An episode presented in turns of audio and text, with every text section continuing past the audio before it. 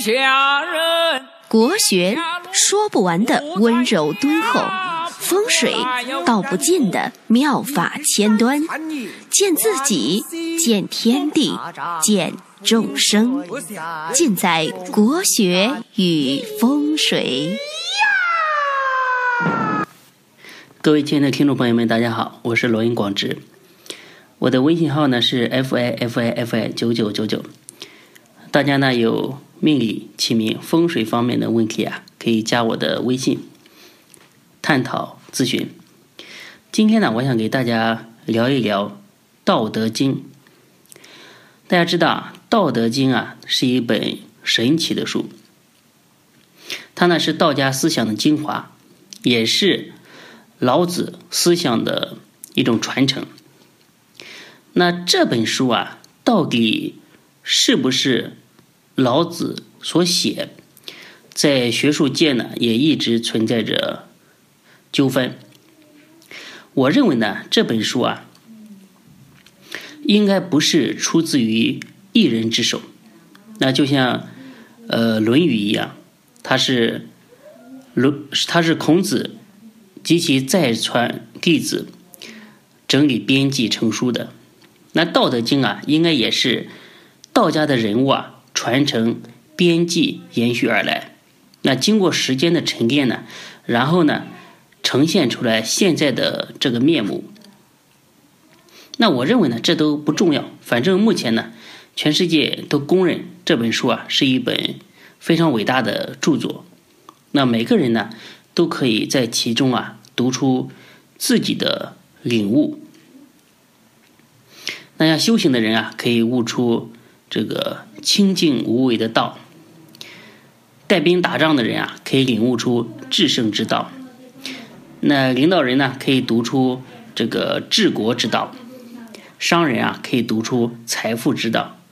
它呢是一个万花筒，包含了这。这个娑婆世界的林林总总，那《道德经》呢？它的语言古老，而且非常的呃深刻。那可以说呢，每一句呢都是洪钟大吕，那警醒着世上的每一个人。那当你到呃这个人生选择的每一个十字路口啊，总能够听到老子富有智慧的这个教导。比如说，当你人生得意的时候，老子说：“福兮祸之所伏。”就是说，你小子不要自鸣得意。那好事的背后呢，还有坏事等着你，是不是？那你就马上呢，就会夹起尾巴，收起骄傲。当人生失意的时候啊，老子继续会说，还有下一句，就是说：“祸兮福之所以。”那老子这个时候又说了：“虽然你现在遭遇不幸。”但是呢，事情呢，都是在不断的转变的。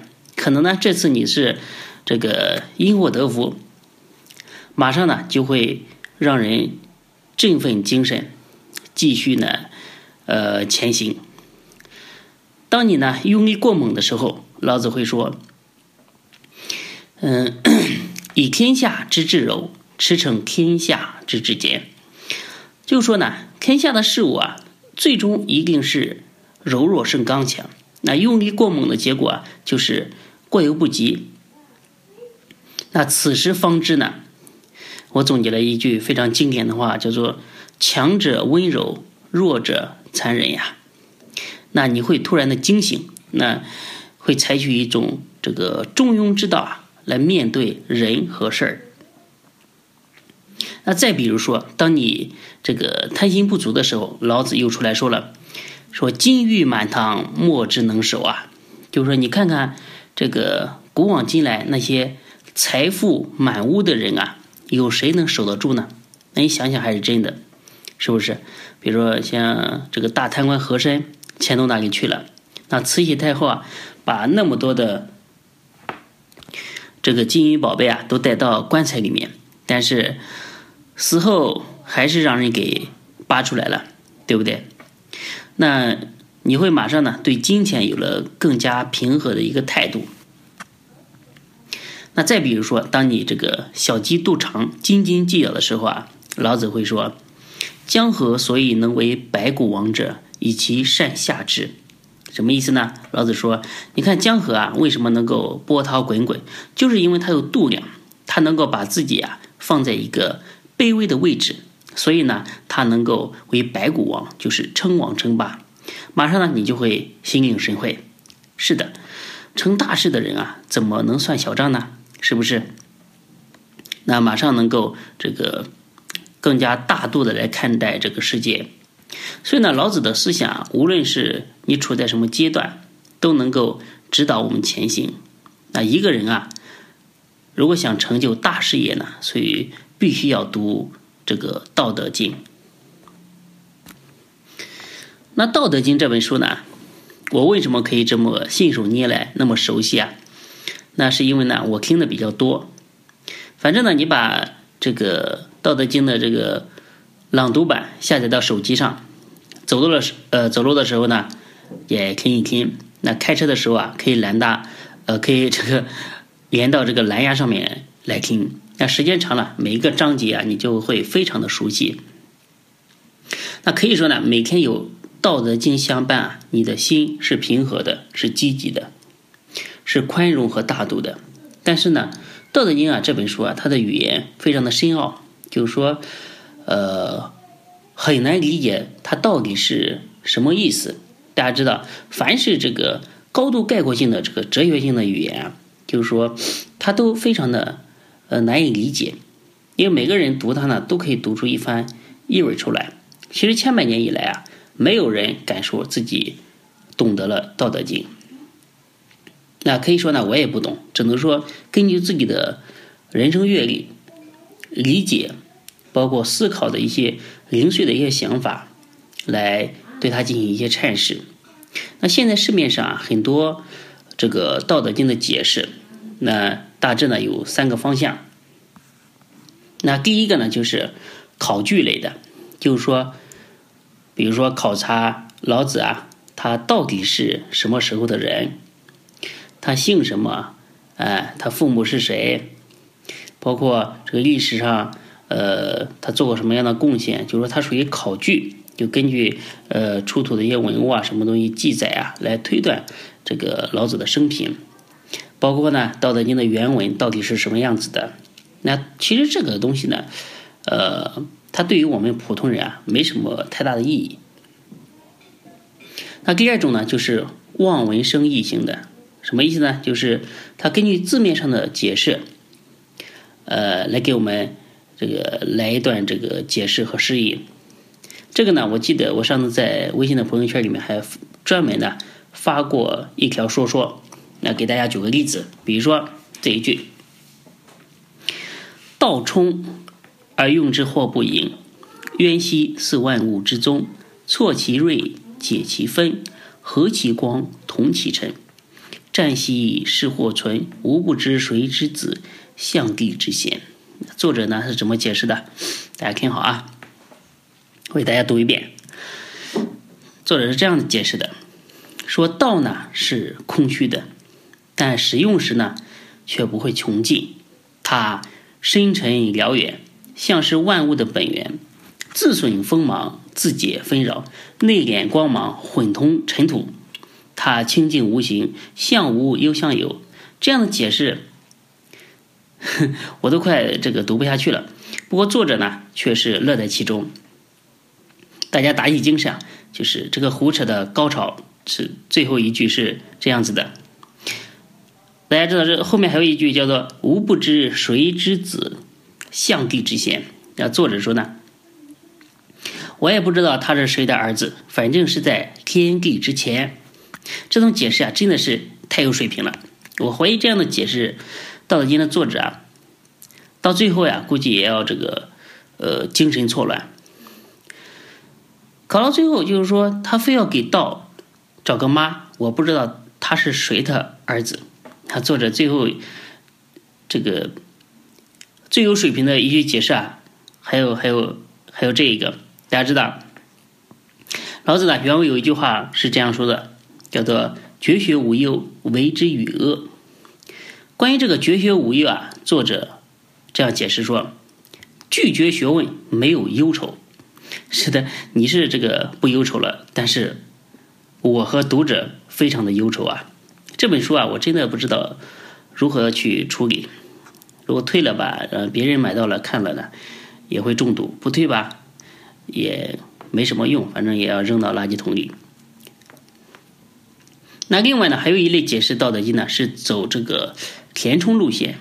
那什么意思呢？就是说把老子的这个原文啊，大概给解释一下，然后呢穿插一个故事，就是说历史上一个很经典的一个故事，然后呢，呃，然后就没有然后了。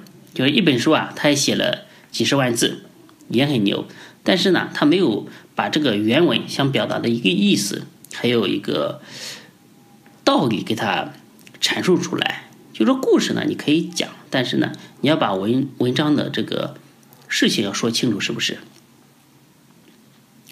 反正呢，这种解释的版本啊非常多，而且呢，这种毒品啊销量非常的好，那很多家长呢都会买啊这种版本啊去给小朋友看，真的是像老子说的一样，“大道废有仁义，智慧出有大为”啊。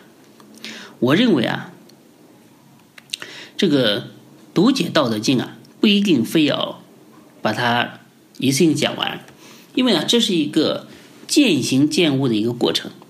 就是说，比如这个章节，你参悟的多，你就多讲一点；你没有参悟呢，就少讲一点，或者是干脆不讲，或者说那地方讲的不到位啊，可以回过头再讲，都没有关系。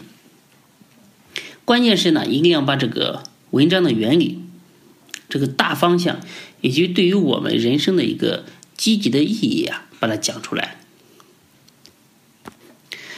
我很讨厌啊一种就是说僵尸木乃伊的一种学者，就是说他把什么东西啊都讲的一本正经、干巴巴的，还说这个呢是经过我的咀嚼来讲给你们听的。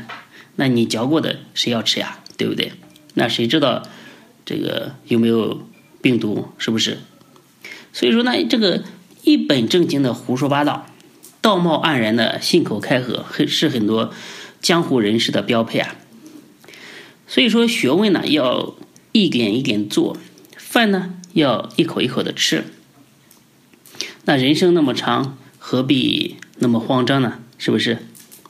那这个时候呢，老子又出来说了，我特别喜欢引用老子的话，真的是太牛太过瘾了。这些话就一句话就戳中要害。